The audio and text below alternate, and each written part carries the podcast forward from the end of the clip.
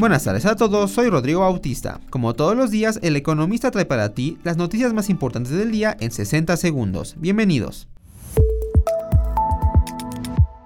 En primer plano, COFESE desestima riesgos y planea más acciones en regulación al ser incompatible su desaparición o degradación por los compromisos que tiene México con el TECMEC. Finanzas. La fortuna de los dos hombres más ricos del país, Carlos Slim y Germán Larrea, equivale a la riqueza de la mitad de la población más pobre de América Latina y el Caribe, de acuerdo con un nuevo informe de Oxford México.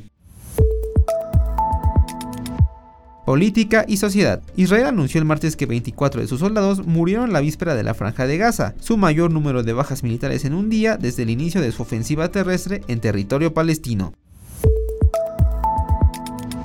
Suscríbete al Economista para mantenerte informado y no te pierdas tus 60 segundos de noticias. Hasta mañana.